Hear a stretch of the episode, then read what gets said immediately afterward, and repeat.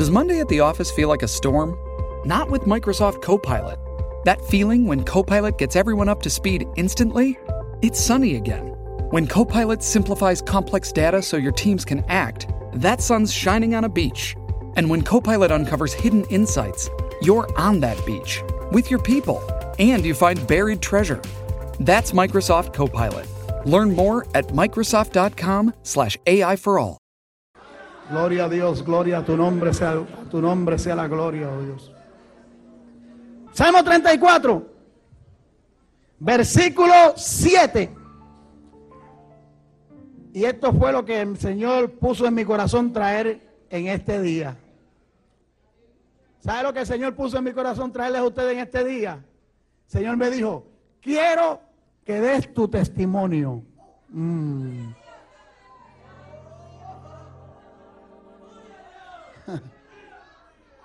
Alabado sea Dios. Alabaza y masoja. Claro, clarito, el Señor me habló y me dijo, quiero que des tu testimonio. Y yo siempre digo que Dios tiene una boca y nunca se ha equivocado. Así que vamos a ver qué, qué va a ocurrir, gloria al Señor, en esta noche aquí. Salmo 34, versículo 7. Aleluya. Cuando lo tenga, dice amén. La gloria del Señor está aquí y esta es su palabra grabada en estas páginas que reza a la siguiente manera. Para la gloria del Padre, del Hijo y la participación del Espíritu Santo. Amén. Damos la bienvenida a los Jesús solo también, aquellos que nunca dicen amén cuando mencionamos al Padre, Hijo y Espíritu Santo. Bienvenidos a la casa de Dios también. Dice así, el ángel de Jehová acampa alrededor de los que le temen y los defiende.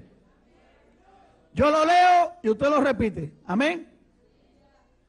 El ángel de Jehová acampa alrededor de los que le temen y los defiende.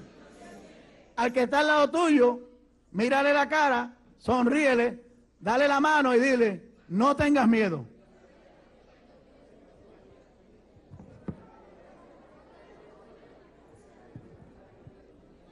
Don't be scared.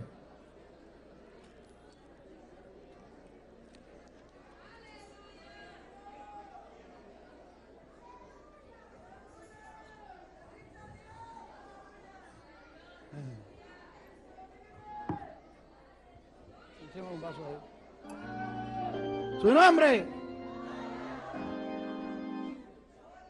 Mano Pérez. Reverendo Pérez.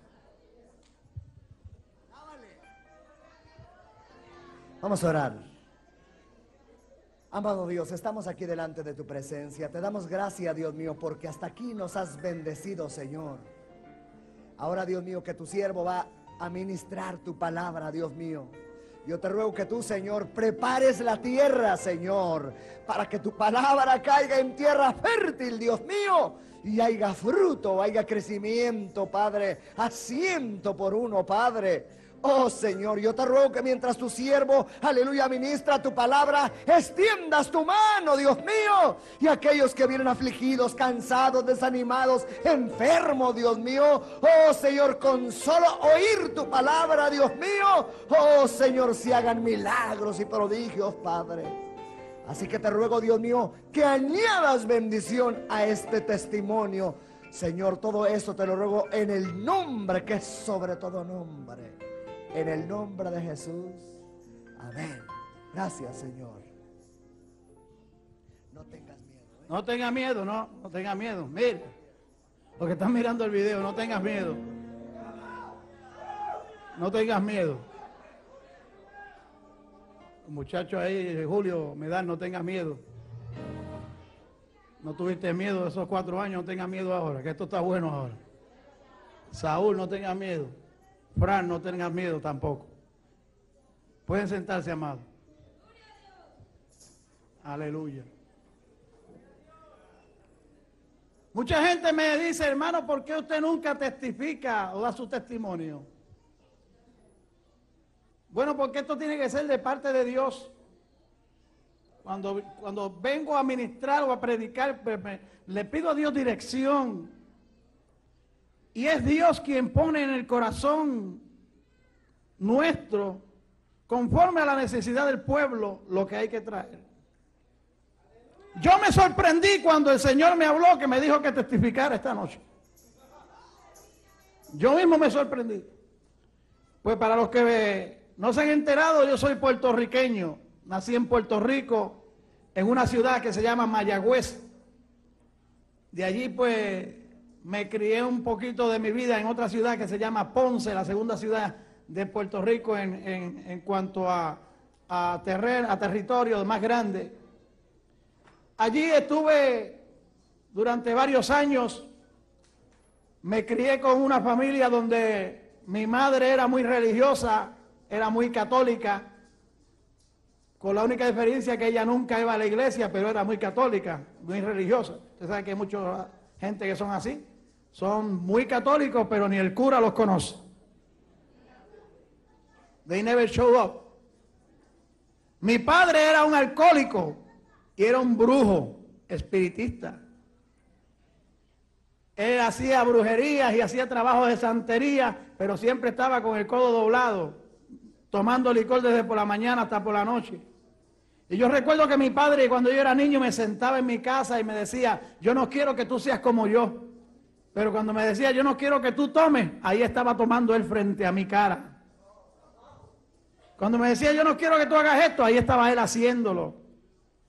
Y un día, yo recuerdo que mi padre estaba en la condición tan alcoholizado de que a veces llegaba a mi casa y abusaba de nosotros eh, físicamente, no solamente ve que, que, nos pegaba fuerte. Yo me recuerdo que a mí me pegaban con un cordón de esos eléctricos. Me marcaban el cuerpo, a veces sin hacer nada. Él le pegaba a mi mamá al frente de mis ojos. Yo tengo otros ocho hermanos. Y yo llegué al extremo de que, eh, viendo esa condición, yo llegué a odiar a mi padre, aunque él nunca lo supo. Lo llegué a odiar. Deseaba la muerte para él. Y un día, cuando yo tenía unos 14 años de edad, yo recuerdo que un pastor de esos aleluyas de hueso colorado, rojo, se presentó a mi casa y le dijo a mi padre, vengo a traerte un mensaje de parte de Dios. Y mi papá, como era brujo, dijo, pues tráeme lo que tú quieras, espérate, vamos a ver quién tiene más poder. Y fue y buscó un cigarro así de grande, de esos cigarros que usan los brujos. Y buscó un paño de esos colorados y se lo puso en la cabeza. Y el pastor estaba allí. Y mi papá se creía que iba a meterle miedo al pastor con brujerías y santería. Y cuando el pastor dijo, te repito que traigo un mensaje de Dios para ti. Mi papá le dijo, bueno, tú traes un mensaje de Dios para mí, yo tengo uno para ti. Y trató de echarle humo a aquel pastor, como echándole a un, yo no sé cómo le llaman eso. Cuando eso ocurrió, aquel pastor dijo, yo soy un siervo de Dios y la maldición del diablo no puede contra mí en el nombre de Jesús, demonio, suéltalo, Juan. Y aquel pastor le puso las manos encima a mi papá. Yo vi cuando cayó a aquel piso de loseta, de losa. Y yo, y yo entonces yo quería, yo dije, pues decir, si le va a pegar a mi papá, entonces yo le brinco, yo le brinco arriba a él. Pues yo no entendía. Y el pastor me dijo, no te preocupes que Dios lo está cambiando, no te preocupes que Dios está trabajando, no te preocupes que Dios está haciendo una obra en él. ¿Cuántos adoran a Dios? Mi papá se levanta de allí. Dice, ya yo no quiero más esto, tuve una experiencia con Dios, ahora yo voy a ser cristiano, pastor, gracias por venir, pastor, gracias por... Oye, eso fue tremendo. Y yo mirando aquello, yo no entendía. El pastor le dijo a mi mamá, ¿tú quieres aceptar a Cristo? Y ella dijo, es que yo soy católica. Y él dijo, no importa que seas católica, yo no te estoy ofreciendo a María ni a Peter, te estoy ofreciendo a Jesús. ¿Quieres aceptar a Cristo? Y ella dijo, bueno, está bien. Y lo aceptó. Empezaron a, ellos a visitar una iglesia, se volvió un hogar cristiano, pero yo no quería nada con, con las cosas de Dios. Entonces ellos decidieron trasladarse a Estados Unidos. En ese tiempo, pues yo había comenzado a boxear y había comenzado eh, en ciertas áreas del deporte. También yo quería terminar mi escuela superior, mi high school. Y cuando ellos decidieron trasladarse a Estados Unidos, yo le dije a mis padres, yo le dije, ustedes se van, pero yo me quedo en Puerto Rico. Y ellos dijeron, pero, dijeron, ¿cómo te vas a quedar aquí? Dije, le dije, no te preocupes, que yo, ah, sobrevivo. Yo me quedé en Puerto Rico y la historia pues, no, la voy, no le va a ser muy larga. La cosa fue que cuando vine a ver, estaba en segundo año de colegio, ya con un vicio de droga, alcoholizado, usando dos paquetes de cigarros al día, inyectándome en aquel tiempo 300 dólares de heroína y cocaína por las venas. No, no 100, no 50. En aquel tiempo, 300 dólares diarios de lunes a domingo inyectándome por las venas. Y estando en esa condición, ya yo no podía con aquel vicio.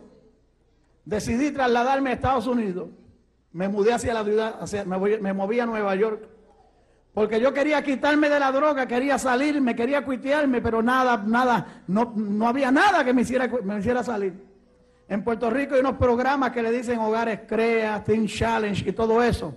Y, pero no, no, podía, no, o no había programa que, que yo pudiera sostenerme. Pues me moví a Nueva York porque dije, si me muevo a Nueva York, quizás algo de la droga, ese era mi deseo, ese era mi, lo que yo quería.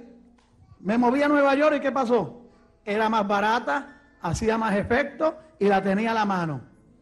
Porque en Nueva York la droga está, mire, como, como, como, como, los vendedores así, en los quincalleros en la calle. Los, que venden droga están donde quiera. Y uno se, se mete droga donde quiera en Nueva York. Allí en Nueva York la vida me fue peor. Ya entonces estaba yo pues buscándome cómo eh, agarrar dinero diariamente. Y el amigo mío eh, que siempre estaba conmigo era un revólver 38 eh, que siempre cargaba en una esquina. Yo siempre deseaba, yo decía, ¿cuándo será que yo pudiera salir de este vicio? Porque el vicio de la heroína, el que ha pasado por eso, no es fácil quitarse. La gente habla de crack y todo eso. Yo no sé por qué cuando el crack vino, yo ya, yo no usaba droga. Gracias a Dios que nunca lo probé. Pero cuanta droga había, yo la probé. Desde heroína, cocaína, eh, LSD, la soncha, la, la supola, la roche 14, el roche 10, eh, eh, marihuana, el hashish, todo, todo, cuanta basura el diablo. ¿Y qué pasó? Bueno, en, Nueva York estaba yo, yo, yo, yo solamente pensaba, yo decía, ¿cómo es posible que mi papá estando en aquella condición, ahora él no necesita alcohol ni nada, entonces yo soy el que estoy mal. Y yo estaba un día en una esquina de una calle en Nueva York, en la calle 3 y Avenida C, allá en el Bajo Manhattan, cerca del proyecto Mariana Bracetti. Era un día temprano, bien temprano en la mañana. Y cuando yo estoy allí, yo estaba vendiendo droga allí vendiendo droga a la gente y venía y me capiaban, que el vocabulario de la calle es capiar y bueno, y allí le vendía al otro y le vendía al otro.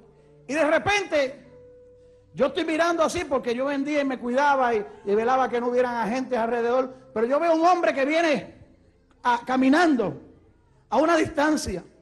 Y cuando vi aquel hombre, yo me le quedo mirando, pero no fue que me, yo no fue que yo pensaba que era un agente encubierto era que tenía algo que me hacía mirar. Y yo, y, yo me quedaba así y bajaba la cabeza y aquel hombre se iba acercando. Cuando aquel hombre llegó al lugar donde yo estaba, habían dos más conmigo. Y, los otros dos que estaban conmigo me dijeron, vamos a asaltarlo, vamos, en otras palabras, vamos a quitarle el dinero que trae. Pero yo no sentí nada, yo le dije, no, no, no, yo no puedo hacer eso. eso y me dijo, uno me dijo, ¿qué tienes miedo? Y yo le dije, no, yo no tengo miedo, pero no, vamos a ver qué es lo que trae este hombre. Pues el hombre se paró allí. Cuando se paró allí, le dijo a los dos, los dos otros dos que estaban conmigo, le dijo, Dios te bendiga. Dios te bendiga. Me miró a mí y me dijo, joven, Dios tiene un plan contigo. Mm, mi alma te alaba. Mi alma te alaba. Y yo cuando lo miré así, yo me le reí en la cara. Yo dije que Dios tiene un plan conmigo. Sí, miren, mi condición para no entrar mucho en detalle, mi condición cuando yo usaba droga, nadie me quería, a mí me corrieron de la casa, yo estaba viviendo, eh, eh, dormía en los parques, dormía en las estaciones de, la, de, de los, de los de, la guagua, dormía en la estación del tren, dormía en la 42, comía de los, de los desperdicios de la basura, eh, la, la ropa sucia, a veces estaba 10 días, 8, 5 días sin bañarme. Eh, eh, la ropa andrajosa. Eh, yo tenía un afro, en ese tiempo se usaba el afro. Bueno, yo, aquello no era ni afro, aquello era un, un, jalisco no terraje lo que yo tenía. ¿Cuántos adoran al Señor? ¿Cuántos adoran a Dios? Y estando sucio así, andrajoso, aquel hombre se acerca y me mira a la cara y me dice, joven, Dios tiene un plan contigo. Y yo le dije, mira, tú estás jugando conmigo, tú te estás burlando de mi condición. Y yo me alcé la camisa así para que viera el revólver, ¿no? Y le dije, ¿tú sabes con quién tú te estás metiendo? Y me dijo, ¿sabes qué? ¿Cuántas balas tiene ese revólver? Y yo le dije, ¿tú las quieres probar? ¿Las quieres contar? Porque las vas a contar en el cuerpo. Me dijo, no, no, no, no. E, e, ese es uno de seis balas. Me dijo, pues mira, tienes que buscarte más porque ese tiene seis. Me enseñó una Biblia. Me dijo, esto es una escopeta con 66 cartuchos. ¡Oh! Oh, gloria a Dios. Oh, qué hombre valiente. Qué hombre que no tiene miedo. No tenga miedo de hablarle al joven. No tenga miedo de hablarle, aleluya, al que le tenga que hablar. Aunque tenga una escopeta, aunque tenga un cañón. Gloria a Dios, la palabra de Dios va por encima. Aleluya, de cualquier alma del diablo. Cuando el hombre ese dijo eso, yo no entendía, pero me asusté. Y me dijo, joven, tú no me conoces a mí. Pero yo estaba orando, yo, me dijo, yo soy el pastor de la iglesia Bethesda que queda al otro bloque. Me dijo, y mientras yo oraba en mi casa, el Señor me habló y me dijo, vete, levántate de tu rodilla, vete a la calle 3 y avenida C. Allí vas a ver tres jóvenes, uno de ellos de tal tamaño, de tal color, lo describió. Me dijo, pero hay un joven de color, el color eh, trigueño. Me dijo ese joven, aleluya, le dio el nombre. Dijo ese joven se llama Héctor de la Cruz. Dile que yo, ay Señor, ay Samaja, Kima, ay Samaja, Laya, Soba. Oh, gloria a Dios. Oh, gloria a Dios. Ajayaba, Soba. Oh, gloria a Dios. Ajayaba. Gloria a Dios. Gloria a Jehová. ¿Cuántos creen que Dios conoce a la gente? Ese hombre nunca me había visto. Ese hombre yo nunca lo había visto. Aleluya. Y para decirte más en la calle, a mí nadie me conocía por esto de la cruz. Yo, tengo, yo tenía un nickname que, nunca lo he usado ni lo usaré jamás. Que por ese nickname la gente me conocía. Y cuando aquel hombre me dijo, Héctor de la Cruz, yo dije, oh, oh. Y Dios le dijo, dile a él que yo lo estoy llamando para una obra grande que tengo con él. Mm. Y me dijo, ¿sabes qué? Te estoy hablando y lo que te digo hoy no lo entiendes hoy, lo vas a entender después. Me dijo, ¿tú quieres convertirte a Jesucristo? Y yo le dije, yo no puedo, yo no estoy preparado. Me volvió y me dijo, ¿quieres convertirte a Jesucristo? Me dije, no puedo, no quiero. Me dijo, ¿puedo orar por ti? Y le dije, bueno, si quiere orar, ore. Y oró por mí. Me puso las manos encima y dijo, Señor, aquí estoy cumpliendo lo que tú me dijiste. Oré por él, le di el mensaje, el resto es tuyo. Ten misericordia de él. Oh, gloria a Dios. Antes de irse, aquel hombre me dio un abrazo y me dio un beso aquí, aquí en, la, mejilla, en el cachete. Y cuando me dio el beso aquí, yo dije, mmm, tu apesta diablo espacharrado.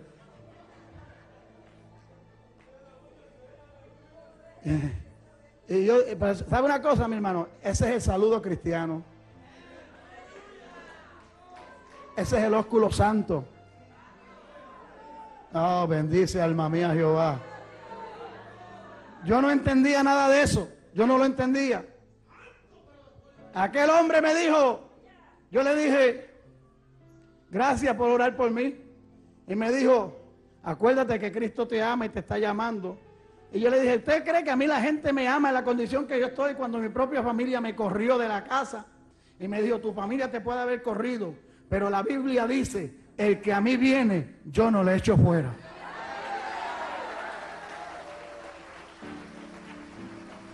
Oh, gloria a Dios. Y cuando me dijo así, me miró y me dijo, te lo voy a repetir. La Biblia dice, el que a mí viene, yo no le echo fuera. Y eso a mí me dio curiosidad. Yo le dije, ¿tú me puedes repetir eso? me dijo, la Biblia dice, el que a mí viene, yo no le echo fuera. Y me dijo, Dios te bendiga. Y se fue por el mismo camino que venía. O sea, eso fue que dio un about face y viró para donde mismo, para donde mismo vino.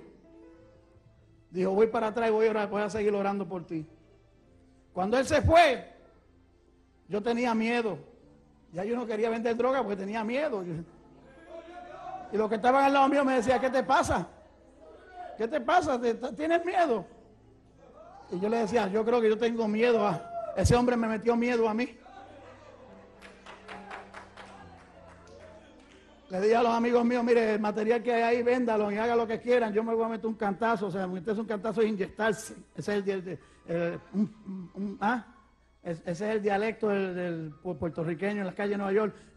me, inyecté y después que me inyecté me fui a una esquinita y cuando me vi en la esquina, ya mira, así es que uno se pone cuando, cuando está, este, la, droga está, como dicen, la droga está buena, empezar a rascarse uno el cuerpo por arriba y por abajo y una rascadera. Y entonces la gente me decía, ¿qué te pasa? Y yo decía, yo no sé, pero estoy oyendo una voz que me dice, el que a mí viene yo no lo echo fuera.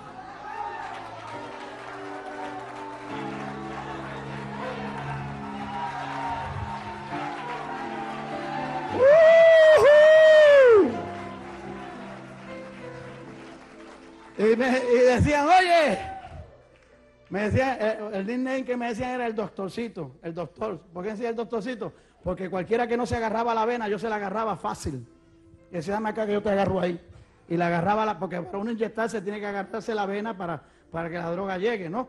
Bueno, eh, no voy a entrar en detalle en eso porque no, me gusta entrar en esos detalles. Bendito sea Dios para siempre. Pero los que han pasado por eso saben de lo que estoy hablando. Aleluya. Mire, mi hermano. Ah, entonces la gente decía, el doctorcito se está volviendo loco. Está, está oyendo voces, está oyendo voces. Mira, el doctorcito dice que, y que está oyendo una voz que le dice, el que a mí viene yo no le echo fuera. ¡Oh, gloria a Dios!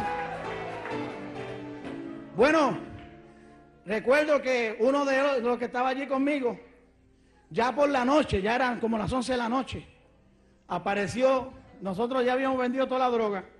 Uno se fue a la casa, el otro se quedó allí conmigo y vendimos todo, entonces no había nada para nosotros. Yo le dije, mira, no hay nada. Y me dijo, bueno, se acabó todo. Y, yo le dije, ¿qué hacemos? Entonces vino uno por allí que venía así, venía.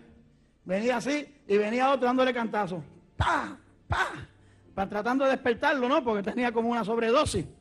Y yo le dije, le dije al que estaba conmigo, mira, vamos a preguntarle a esa gente dónde, dónde vienen, porque donde, donde compraron, quiere decir que la droga está buena, vamos para allá. Y yo creo que aquel le está dando cantazo al otro, no para despertarlo.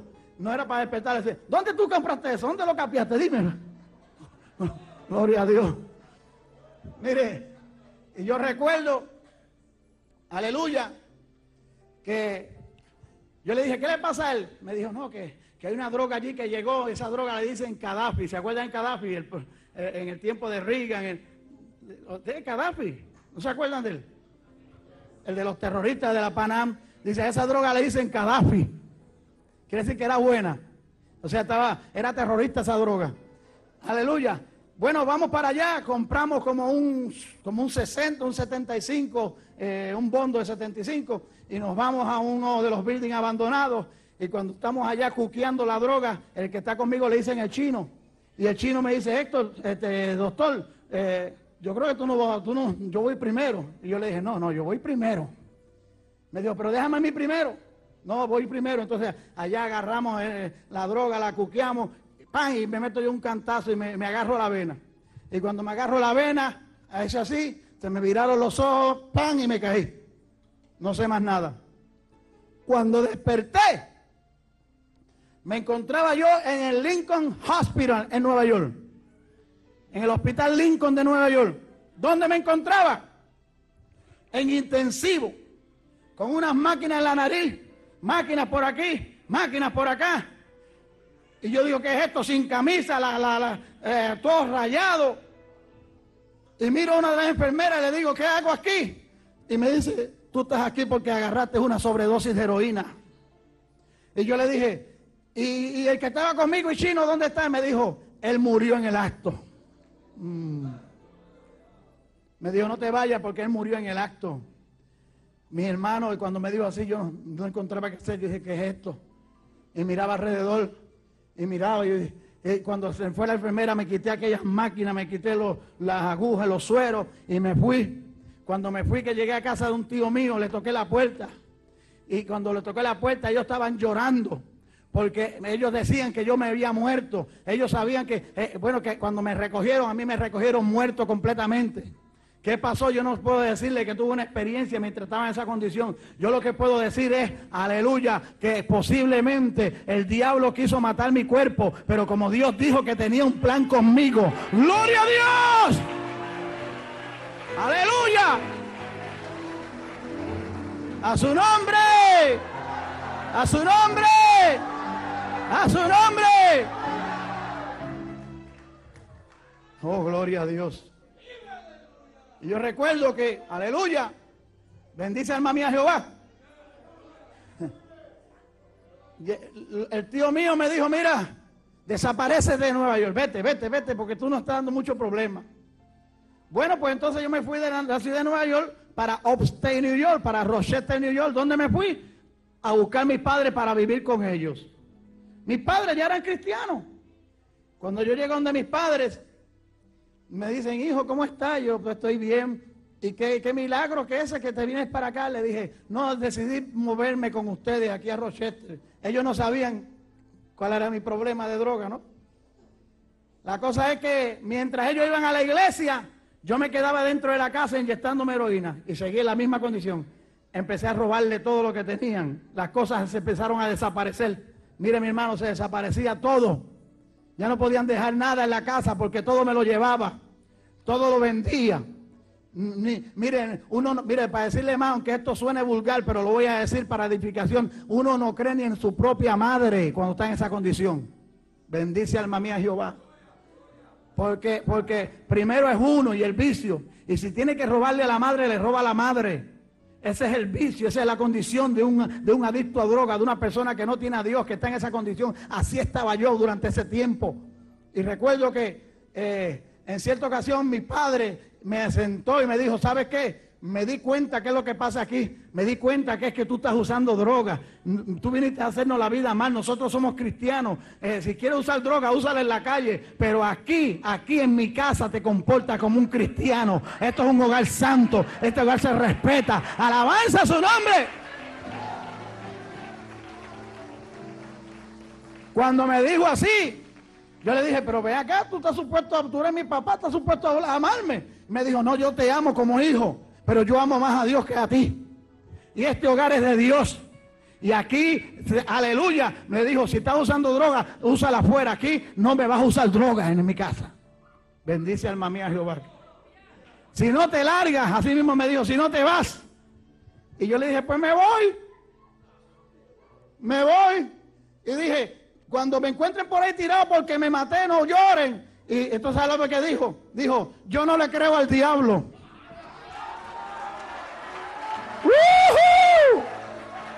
Anointing, follow me.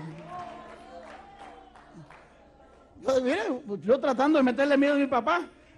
Cuando me encuentren por ahí tirado, muerto, no, no vengan a llorar. Me dijo, vete, yo, yo, no le creo al diablo, yo soy de Dios. Y tarde que temprano Él te va a rescatar a ti también. Alabanza a su nombre. A su nombre. A su nombre. Aleluya. Eso es un padre seguro de lo que dice la Biblia.